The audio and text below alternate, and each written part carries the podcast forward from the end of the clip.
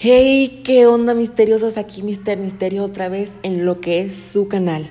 El día de hoy les traigo un lugar misterioso, en el cual se los aseguro de que alguna vez lo han buscado o han visto videos de él. El Triángulo de las Bermudas.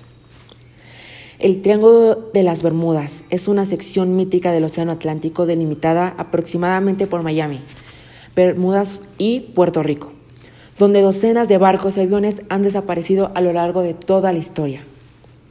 Circunstancias inexplicables rodean alguno de estos accidentes, incluido uno en el que los pilotos y el escuadrón de la Marina de los Estados Unidos se desorientaban mientras volaban sobre el área.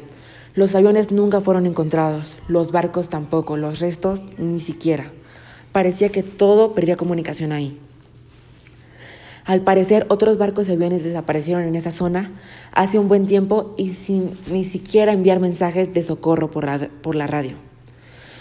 A pesar que, que se han propuesto innumerables teorías fantasiosas paranormales sobre el Triángulo de las Bermudas, ninguna de ellas prueba que estas desapariciones ocurran con mayor frecuencia. Es decir, que ninguna de estas prueba de que en ese preciso lugar pasa como todo en el mundo. De hecho, muchas personas navegan por esta zona todos los días sin incidentes.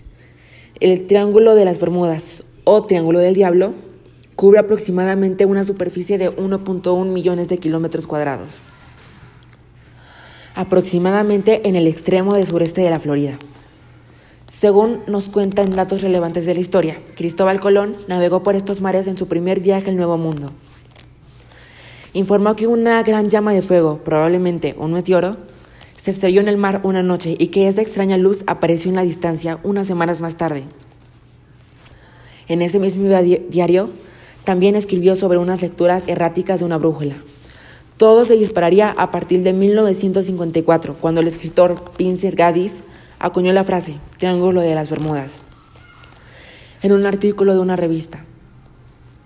Ocurrieron misteriosos accidentes, desapariciones, deslaves, inundaciones, todo lo extraño pasaba en ese lugar junto con elementos de transporte.